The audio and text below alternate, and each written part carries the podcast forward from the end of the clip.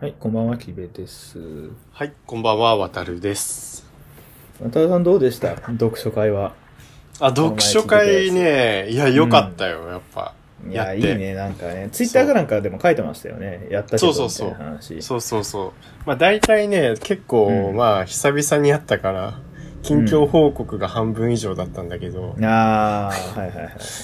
まあ、それでもなんかいろいろ最近本読んだ本とか、このうん本面白そうとか、そういう話題になって、うん。 なんだったっけな、なんか、最近だと、千葉雅也の現代思想入門とかっていう本があるんだけへど、その現代思想を、まあちょっと難しいそういう西洋哲学とかどういうふうにこう、日常生活と結びつけて考えるかみたいな。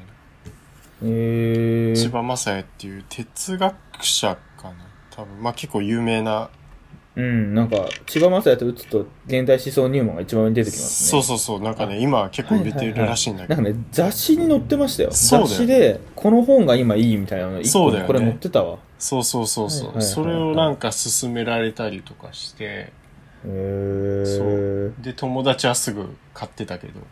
ああ、ちょっと僕もこれ気になってたわ。そうなんだ。そうそういうのが読んだりとか、まあ、あとは、なんかね、やっぱね、浅い量の性欲がうん。いいみたいな。正しい欲と書いて性欲なんだけど、うん。まあ、あれはもう絶対読んだ方がいいっすよ、みたいな話。へえ、そうなんだ。うそう、浅い量の性欲はね、ずっとね、俺あるあるなんだけど、読みたい読みたいと思って全然読んでないっていうね。んこれもう単行本化してるのこれは、えっ、と、あ、文してる庫っぽい文庫あ、そう、文文庫化してんのか文な庫化してないんじゃないかあしな、まだし。てないか。でもしてなさそうだね。う。うんん、でも結構かなり売れてるから多分、す近々文庫化するんじゃないかなと思うけどね。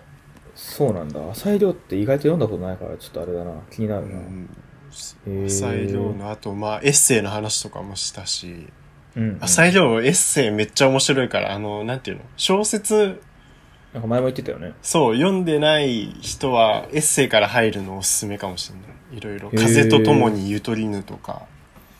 あ、そいろんのな浅井亮の。そうそうそうそへう。え。いろい。ろね、あるんですよ。あ、でもいいね。そういうの。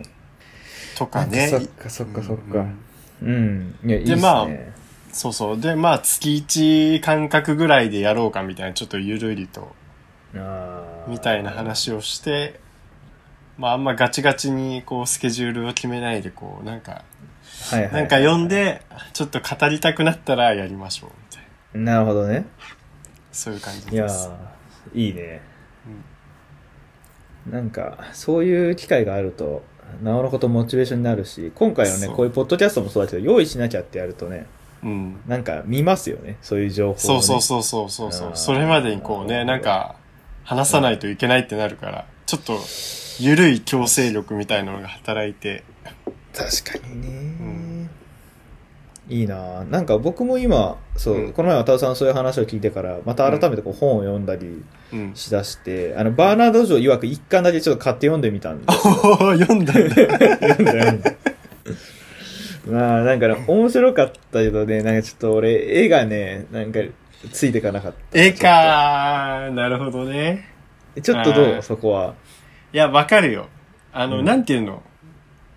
下手う、下手馬じゃないけど、そんな、まあ、うまい絵ではないそうし、うまい絵ではないねうんなんか、あれだよね。まあ、4コマ漫画っぽい絵というそうか、そうそうそうそうそうまあ結構実際ね、あのーバーナード・ジョー曰くの話自体もこう、短いストーリーが、うんどんどんどんどんどんどんあるっていう感じだかそうら、そね。うそうなんかコマ感覚もなんかちょっと独特だなと思って読んでたから、うん。これ今この本の話終わったんだここでみたいなのが結構あったりとかしてそうそうそうそうそう。そうそうそうそう。まあでもね、面白かったから、ちょっとやっぱり、やっぱり漫画って高いね。なんか本で買うよりも、やっぱり一高回い一回が高いから、ちょっと、まだ一巻しか読めてないから。うん。あと、そう、ちょっとすみません、あの、読書会の感想を聞いた僕が言うのもあれですけど、今、あともう一個読んでて、うんひ平野啓一郎って人のある男っていう映映画化するやつ、今年なんか映画化するらしいんですけど、小説。そうそうそう、小説で、小説最近読めてなかったから、久しぶりになんか読もうと思って目についたのが、そう、妻夫木くんとか安藤サクラが出る映画が今年やるらしいんだけど、えーそれを今読んでいますね。えー、平野啓一郎ね。そうそうそう。なんか適当にネットで調べてて、まあ今面白い本っていう、まあベタな感じで調べたらこれ出てきたから、読んでますねって感じですね。えー、2018年の本なんだ。そうそうそうへ結え。構新しいし、まあなんか話的にもね、まあまだ僕半分ちょっと前ぐらいしか読んでないけど、うん。どっかで見たような話っぽいけど飽きが来ないような雰囲気がしますね。あうん。あ、なるほどね。平野啓一郎ってなんかマチネの終わりにとかああ、そうそうそうそうそう。だよ雰ね囲。気、マツネの終わりに見てないですけど、まあ多うん分なんとなく似てそうな雰囲気がしますね。なんかね、平野啓一郎だと、私とは何かっていう、えっと、講談社現代新書から多分出ている本があって、それ読んだ時結構面白くて、ああ。これまあ俺ねこれ小説じゃなくて新書なんだけど、そうだな、俺これ読んだな。読み読んだました。3、4年ぐらい前に読んだ気うがする。ん。要は、なんか、うんあの、よくさ、なんか、ちょっと、いや、ここだと素の自分出せないんですそうよそうそうそね、うとかさ、あるじゃん、言うの。文人っていう考え方です、ね。そうそうそうそうそう。だから要は、あの、会社での自分、家での自分とか、友達といる時の自分っていう、その自分っていうのはいろいろ分かれてるけど、まあ全部、あの、うん本当の自分なんだみたいな。だかそうでらす素ねの自分みたいなのはないみたいな。そういう話なんだけど、確かにね。あります。それをね、そう、大学時代の、多分この本が出る前に、なんか大学時代の後輩が、うん。そういう話をしてて、へえ。俺それ聞いた時にめちゃくちゃ感心して、うわ、あーこの子すげえなとか思ったら、こういう本が出て、へえこ。いつ、ひ平野啓一郎なのか みたいな。思わぬところだね。平野啓一郎のゴーストかみたいな。へえ。そうそう。で、実際ね、この私とは何か読んで、ああ、あの子が言ってたことを、まあそのものだし、まあやっぱ面白い考え方だな、みたいな。確かにね。なんかでもこの本が出てからそういう考えちらほら聞くようになったけど、そうね。でもちょうどこれを読んだ時に、その高校かな、大学かなの同級生とたまたまあの本読んだみたいな話をしたことがあって、うんうんうんその時に、でもなんかさ、ってうちらの世代ってツイッター、ミクシーとかが出た世代って散々このポッドキャストでも言ってますけど、はいはい。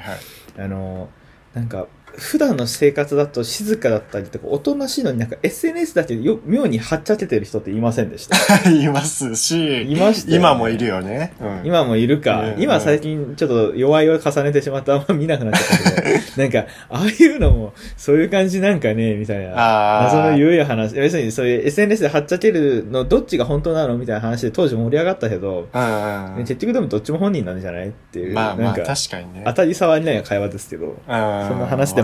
がったのを覚えてますわ。確かに確かに確かに、わかる。いや、なんかさ、この本読んでなんかこう、やっぱ救いがあるのはさ、なんかその、素の自分を出せないとかさ、なかなか、か本当の自分を出せないみたいなので結構、なんかいろいろ窮屈に悩んでたりする人ってやっぱ多いわけじゃん、なんか。いや、でも僕らもそうでしょ。うん悩んだでしょ。そうそうそう。んだから、それでなんかこう、結局まあ、どの、あの、環境にいる自分もまあ自分なんだっていうので結構なんか救われる人は多いかなっていうのはね、思う。うんうんやっぱりまあ自分自身もこれ読んで、ああ、そうかって思ったし。でもすごいね、平野健一郎の名前聞いて、これよう出てきましたね。なんか、僕全然関係ない人だと思った。そういう哲学者的な感じだと思って見てたから。俺どっちかというともう平野啓一郎は私とは何かの人っていう、あんまり他の小説ちょっと正直読んだことなくて、まあ名前、タイトルは知ってるけど、読んだことないっていうのがあって、へー俺は結構私とは何かになんか感銘を受けたタイプの人間だからあーそうそうそうでも確かにな。でもこういう本をさ、なんか読む時期ってなかったっすかなんあっかた僕大学ぐらいの時って結構自分見失ってたから、 なんかこういう、こういうのとか、なんか諦めたら救われる的な本とか読んでたから。あーそなうんだ誰ねの本だっけそうそうそう。まあいろいろあるじゃんあの嫌われる勇気とかさああ、そうだね。うんなんかやっぱり読む人多いんでしょうね。うんうんこういう本をね。まあ特にねそういう忙しい時にもまあ悩むけどさこう時間がある時ってなんかさ余計なこと考えちゃったりするじゃんやっぱ確かにね。逆にねそうそうそう、だからなんか手つけてないことがあると変なこと考えちゃうんですよね。そうそうそうそうそう。あともうなんか今あれですよ、どうでもいいですよ、その、諦めたら救われる的な本なんだっけなと思ってこう今調べてたら、なんか全然関係ない、何度も諦めると思ったけど、やっぱり好きなんだっていうカフカっていうののエッセイが出てきて、その表紙が深,、深川真由ですわ。ちょっとこれ買おう かな。っていう ね。どうでもいい何。それえ、なんつカったフカカ今。フカかなカフカ何度も諦めようと思ったけど、やっぱり好きなんだって、なんか恋愛エッセイらしいんですけど、作者がカフカって人なんですよね。えカフカっー。てあのカフカかな。本当は出てきた。でもなんかすごいカフカって人の書いてる本の2つエッセイ、表紙深川前でさ、ちょっとこれ買おうかな。買いですね、それは。買いですね。あ、すごい。これはもう出会いですね。ああ。後で買っとこう。カフカっていう人は確かいるね。ツイッターであるな。あのカフカじゃないですよね。あのカフカではない。カフカ多分ペンネーム。だよね。うん。えー、すごい。これは、こういう本の出会いって大事ですね。いやー、大事や ね。思わぬね思わぬ出そうそうそうそ会いう。でもやっぱ、あれなんだろうね、その課題図書っていうの、前も話したかもしれないけどさ、あの、ん最近ってこう課題図書って言ってこう、講談社とかさ、うん角川とかがやってるようなさ、乃木坂使ったりとかさ、漫画家とのコラボした表紙とかっていうので、うんかなりポップなイメージが定着してるけど、やっぱさ、うん。そういうのがモチベーションで買う人がいるんだなっていうのは今自分で実感してしま った。はいはいはい。 確かにね、この数分間の間に。ね、でもやっぱ課題図書ってそうだよねその本を読まなかったり読もうかなっていうのを後押ししてくれるいい企画ですけど、そうそうそうそうね。。一歩入ってしまうとでも結局読まない人は読まないし読む人は読むんだろうなっていううん雰囲気に感じますよね、確かに。いや、要はなんかね、その、じゃあさて本何読もうっていう時に助かるのがそういうさ、選書だったりなんかリあースそトだっうただねりするわけだから、間違なんいかそういうのはありがたい。うん。この番組はアホみたいの提供でお送りしますいや結局でもその読書会の中で今後特にこういうのでなんかみんなでやってこうよとかじゃなくてゆるく一人一人がおすすめしたい本があったらまたよろよ的な感じなんですねそうそう。我々の読書会はなんか課題図書とか設定しないで、とりあえあずー最近読んだ本についていろいろおすすめしたりとか、ちょっと話したりしようみたいな。なるへそねそっち系になりました。でもなんかいいね、課題図書とか、でもなんか課題図書の話しかしてないけど、その、逆に指定してほしいよね、 最近になって。あー、そうね。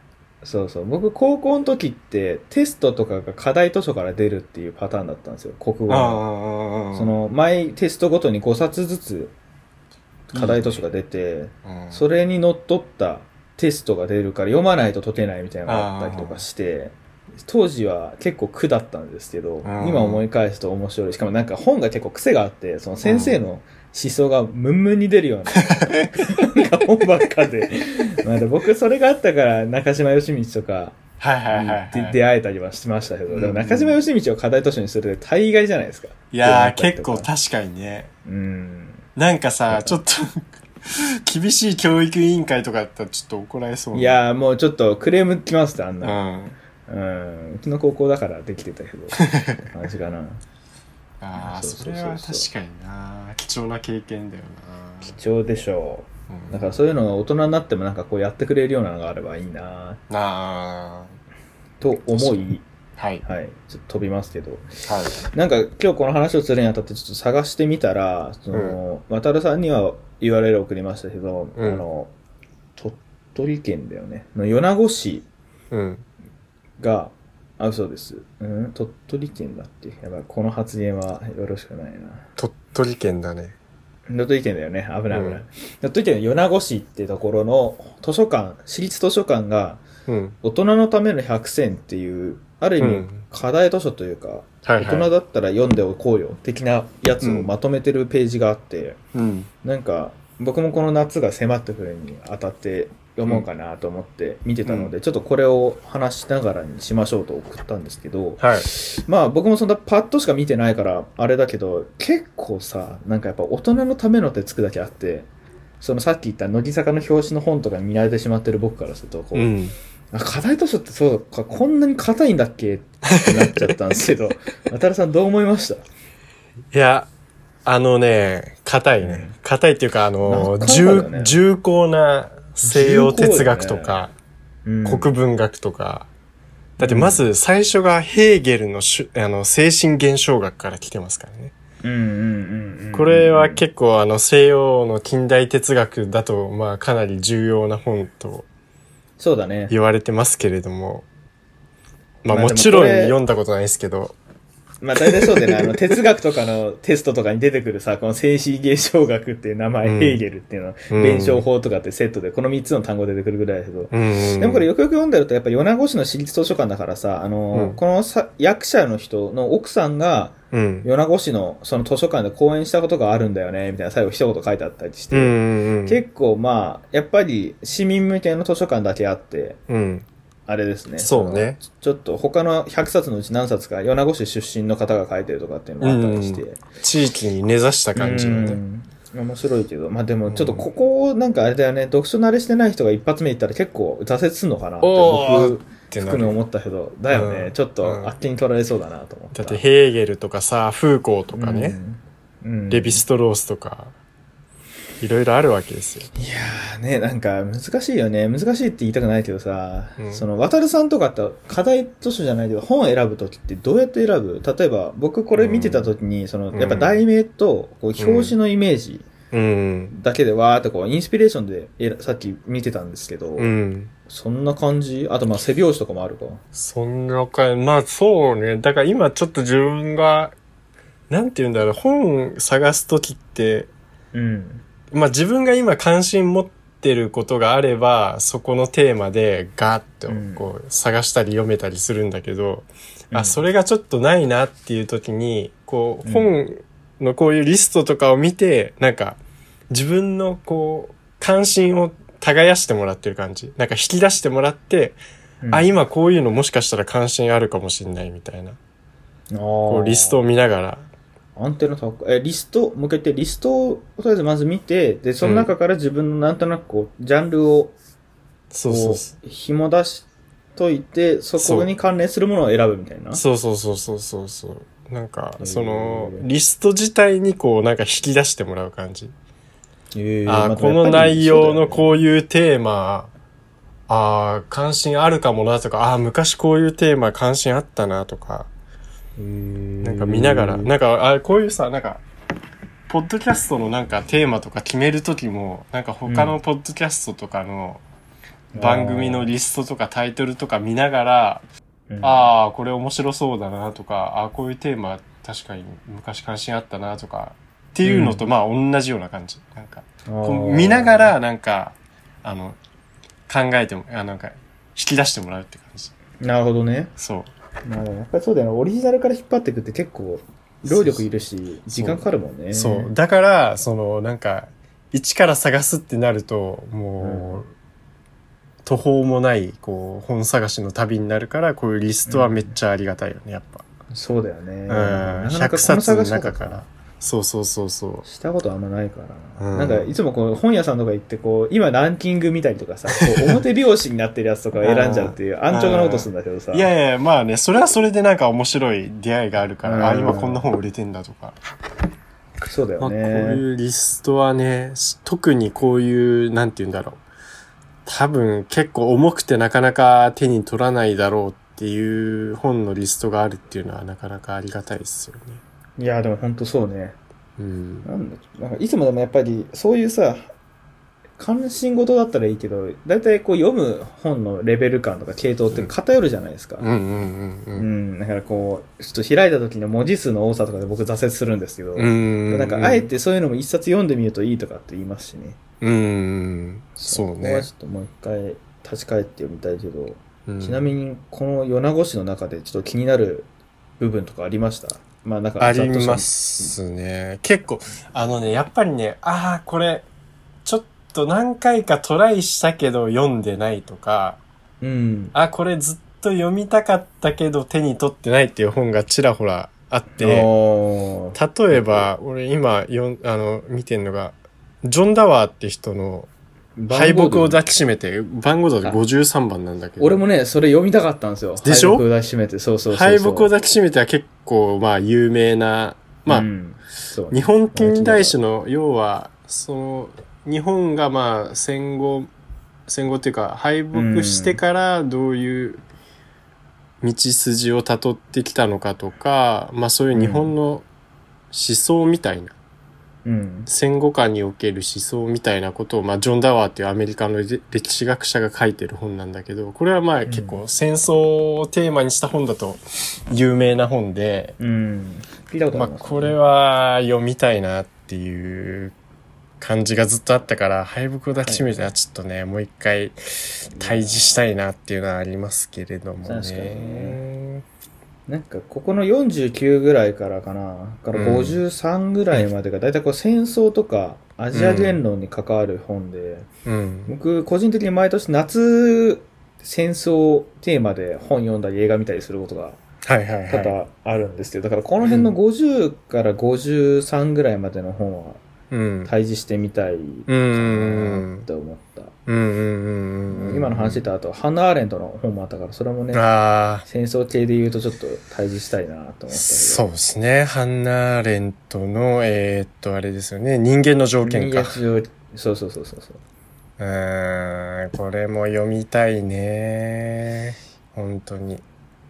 いや、でもなんかうんどうしたらでもあれなんでしょうね。僕結構、斜め読みしちゃうんですよ、癖で。うんうん。なんか、こう文字面が多いやつ見ると飛ばし飛ばし読んじゃって要所要所抜けるし、うん。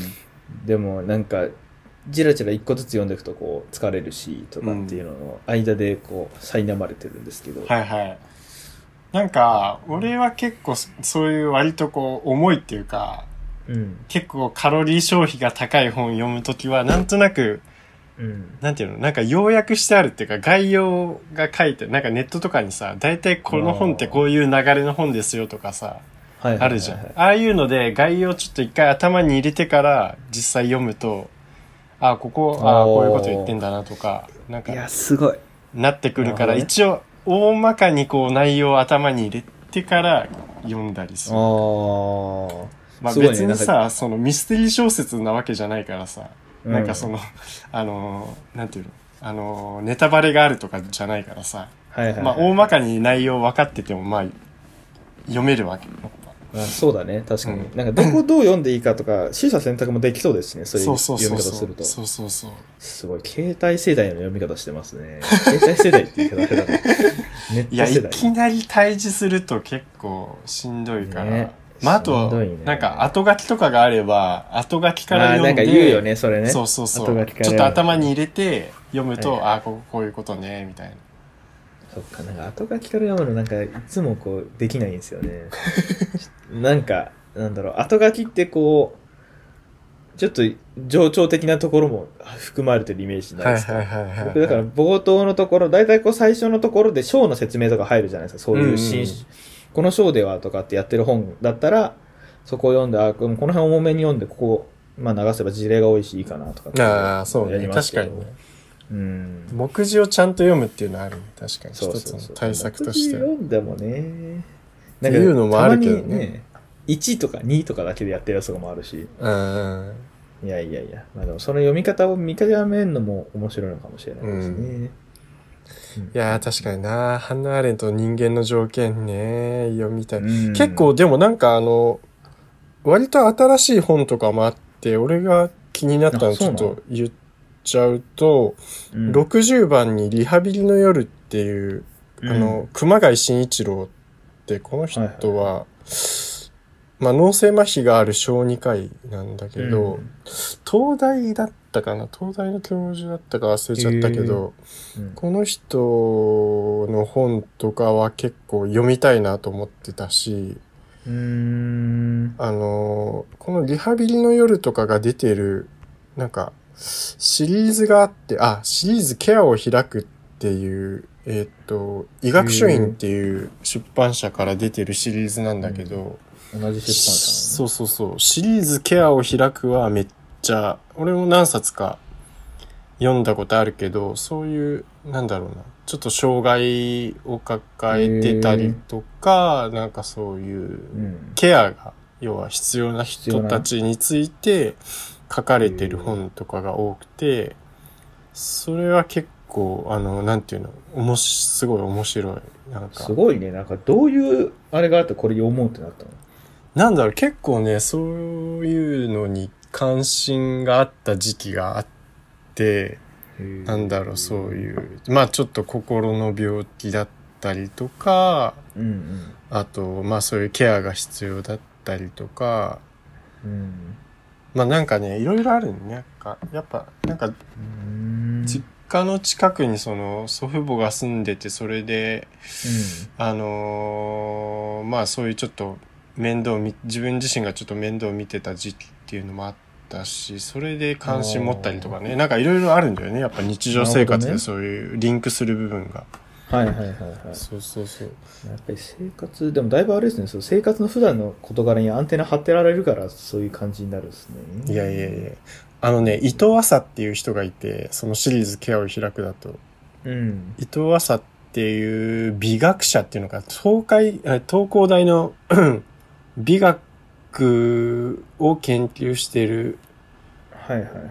教授がいて、その人の、なんか、どもる体とかっていう本があるんだけど、その要は、喫音うん。あーとか、喫はいはいはい音を抱えてる人とかについて書かれた本で、でで、なんか彼女自体も結論を持ってて、そういうことについて書かれてたりとか、結構伊藤浅さんの本は割と面白いし読みやすいから結構、そういうのにあのお関心すすがめあると、なるほどね。そうそう、なんかね、専門書っぽい感じじゃなくて割とフィールドワークも多かったりするから、へえ。それながんか伊すごい藤浅面白いですね。そういうとこってなかなかね、普段触れることもないし、んまあこの前、その、今こうやって見てたけど、うんなんかコーダがアカデミー取ったってなった時に、コーダって単語自体もね、固有名詞うんなんていう普通に名詞だもんねだから、うんそういうところから入っていって もしかしたら関心が伸びてる人も多々いるかもしれないから、うんああいう感じでね、障害関係ももっとフランクに近いところに話としてあれば、うなんんか読みやすくもなりますしね、そうね。なるほどね、うん。っていうのがありますね。私はそういうはいはいはいご覧。キベちゃんはどうですかなんか見ててリスト。なんか気になった本とか。僕はそんなここの出てきてる本に対しての知識はあんまないけどうん。とりあえずそうさっきの名前と表紙だけでって話だったら、うんまずあのね13番かなうんペドロ・パラモっていう本がちょっと関心が出ました、へねーなんペドロまあ、全然背景知らないですよ。その、うん世界中であったラテンアメリカ文学っていうのを代表に、まあ、あの、流行に対して日本が遅れてるけども、まあ、うんその日本のラテンアメリカ文学の先駆けになった本らしい。だからちょっと難しそうだなとは思うんだあーラテン文学ね。けども。はいはいそうそうそうでもなんかこの最後の紹介文にちょっと惹かれて、まあ、結局うん紹介文これ読んだんですけど、うん。過去と現在、生と死の混在する説は、前衛的な手法がまるで民話のように語られるっていうのが、ちちょょっと気になったかなって、なんかどう繋がるんだろう、この単語っていうのが。なるほどね。なっていう。なんかメメント森的な話うん、なのかあなあ、そうそうそう。多分そうなんだよかそね。んな感じよね。うん。メメントモリってラテンアメリカの発想なんかな違うよね。などうなんだろうね。まあ、わでかも欧んない州けど欧州的な発想だよね、多分ね。うん。かな。あと、そうか、気になったのはね、20番かな。日本、うん新約日本奥地機構っていう。ああ、イザベラ・バード。イザベラ・バード。はいはいはード。うん。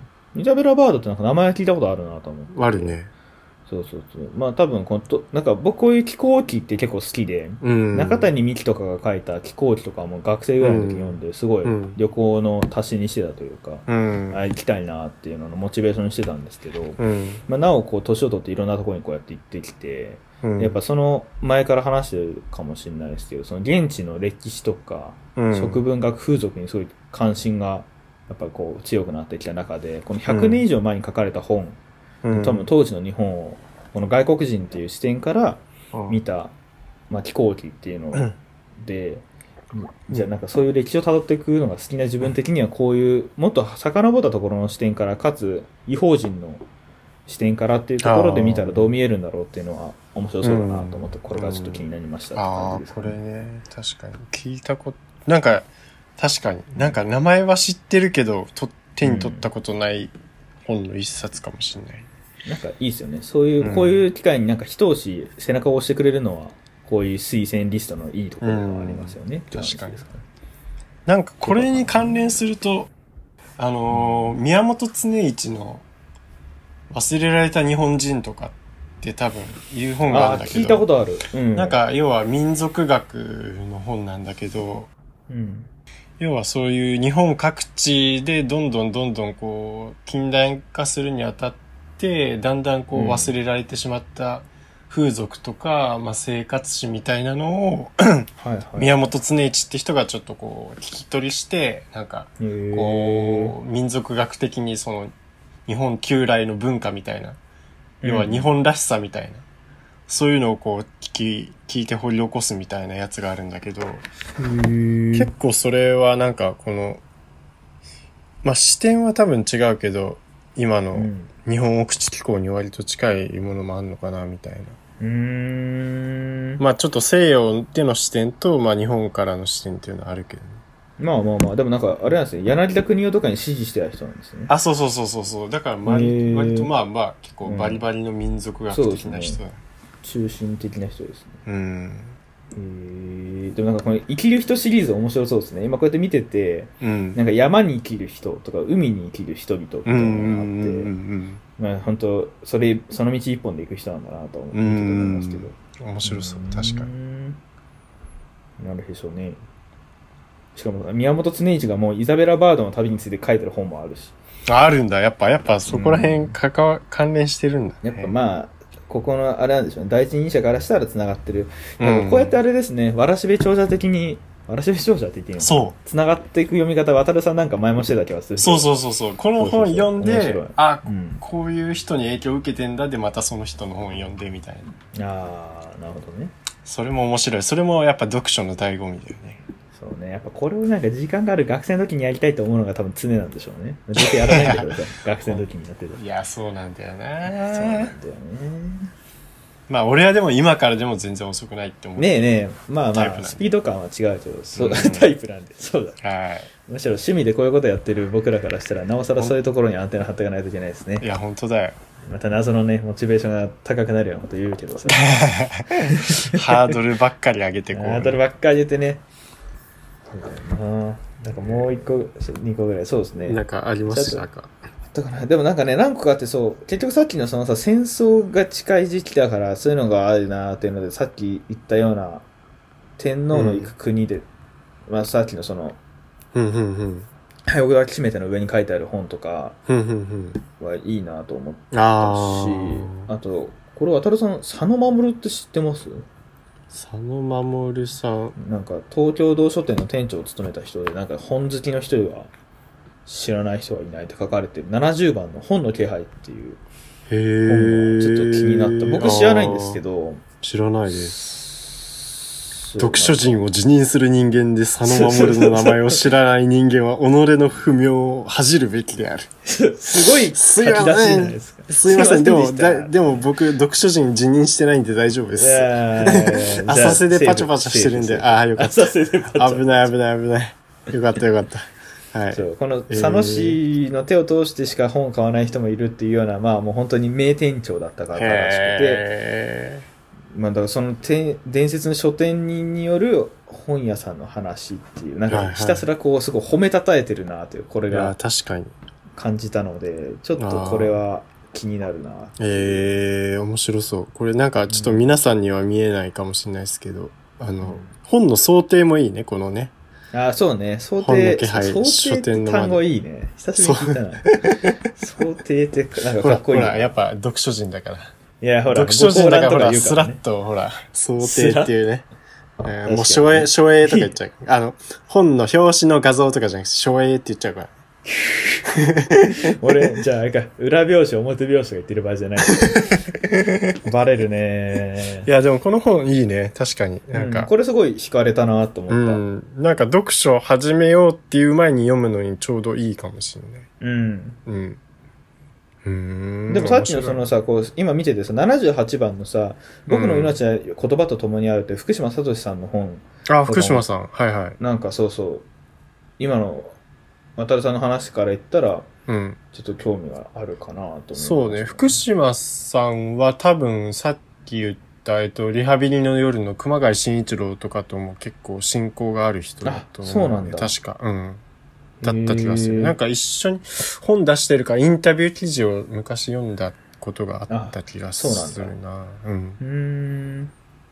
うん。確かにこの本もちょっと興味深いね。興味深いですよね。こうんれもいいなぁと思いましたね。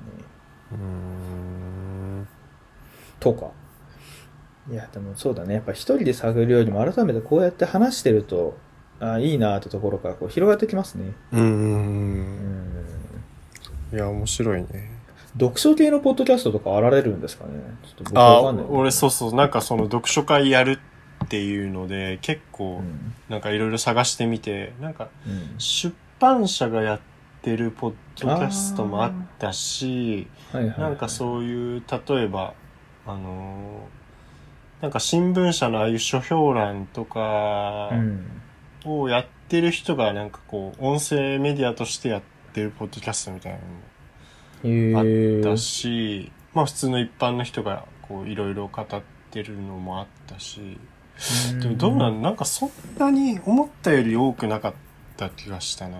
ですよね。多読分書になんついてかそんなイメージあるかも。うん。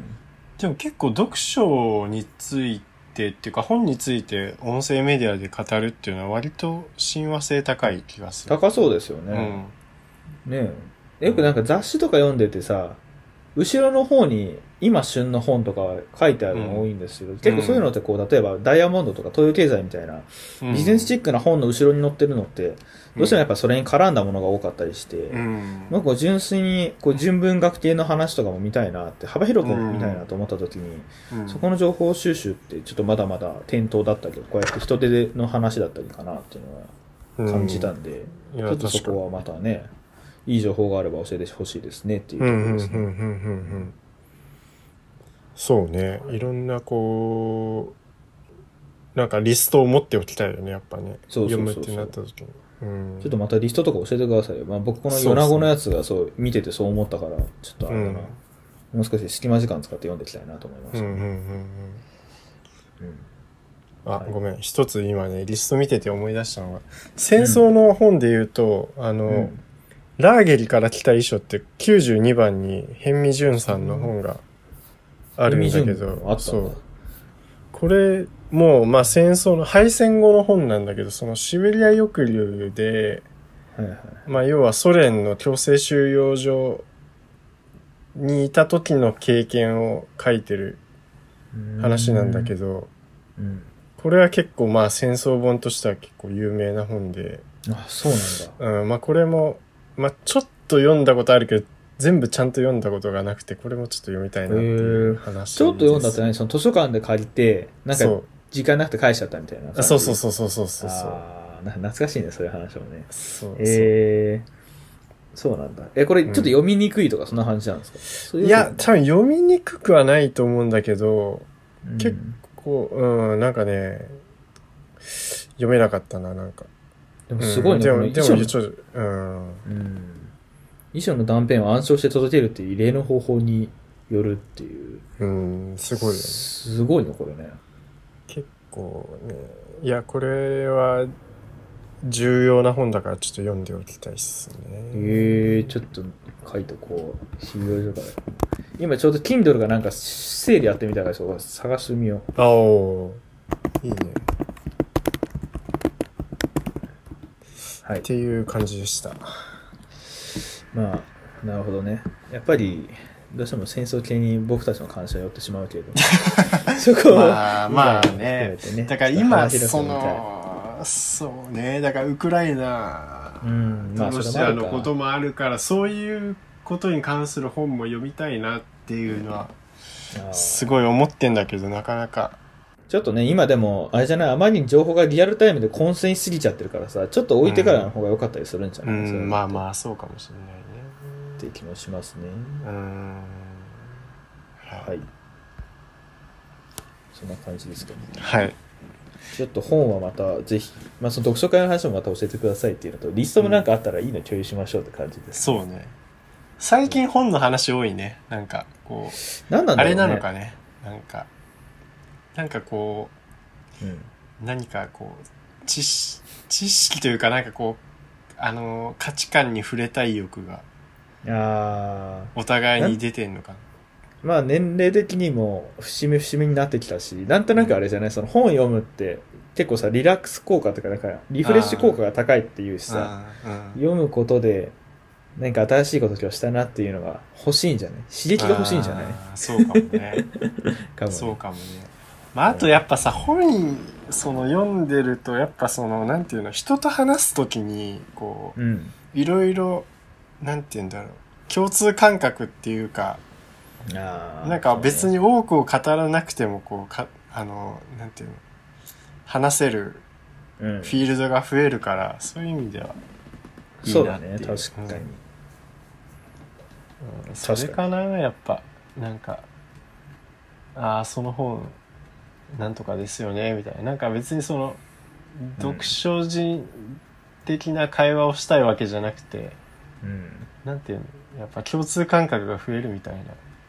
なんかうん要はあの、ジブリの宮崎駿とまあ鈴木敏夫っているけど、うん。まあ、鈴木敏夫が最初に宮崎駿にこうついてった時に、うん。全然君は物を知らないね、みたいなことを言われたらしくて。へー、で、この人について対等にこう語るためには、そういう宮崎さんがこう、今まで読んできた本とか好きだった本をちゃんとこうんう、自分の中に蓄えないといけないみたいな。へーまあちょっとこう、出版社の編集者魂じゃないけど、うん。やっぱその人の脳みその中をちゃんと自分の脳みそにもインプットしないといけないみたいな、うん。なんかこう、気持ちになったらしくて。うん。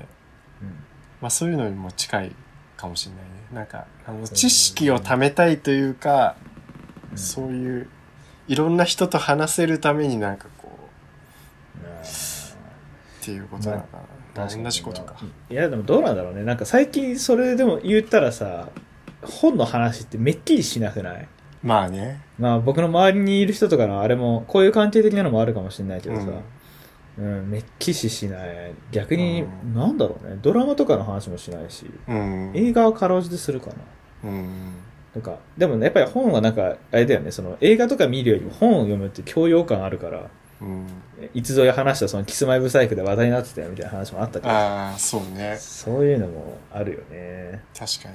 なんか今すごい思い出したのはなんか、うんちょっともう話があれ、なんかちょっと収集つかないけど、あそうの、だねなんか、しゅ、なんか自分の仕事柄そういう取材先で行ったりとかした時に、うん。なんか、結構どういう本読んでるんですかとか、どういうああ。本好きですかとか、まあ、自分が本の番組をちょっとやってた時があって、その時に結構聞かれたりして、ああ、やべえな。な、自分何も読んでねえな、みたいな。それさっきの宮崎駿のやつじゃんね。そうそうそう、あったから、ああ、 それなんは、か、そうそう、ねその人は結構あの、なんか、岡本かの子っていう、あの、ああ、はいはい。あの、あのこの前言い間違えてそたう人ね。そうそうそう、岡本かの子、ああ、えっ、と、要はあの、えっ、と、岡本太郎の奥す、えっ、と、お母さんか。岡本太郎のお母さんなんだけど、岡本かの子の本が好きで、みたいなこと言ったけど、俺、やっべえ、岡本かの子の本一冊かもま読とんかでねえのわ、頃みたいな。本って読んだことないよね、でもえね、ーと確かかに。思ったりだからそういう時になんかこう自分でいろいろ蓄えがあると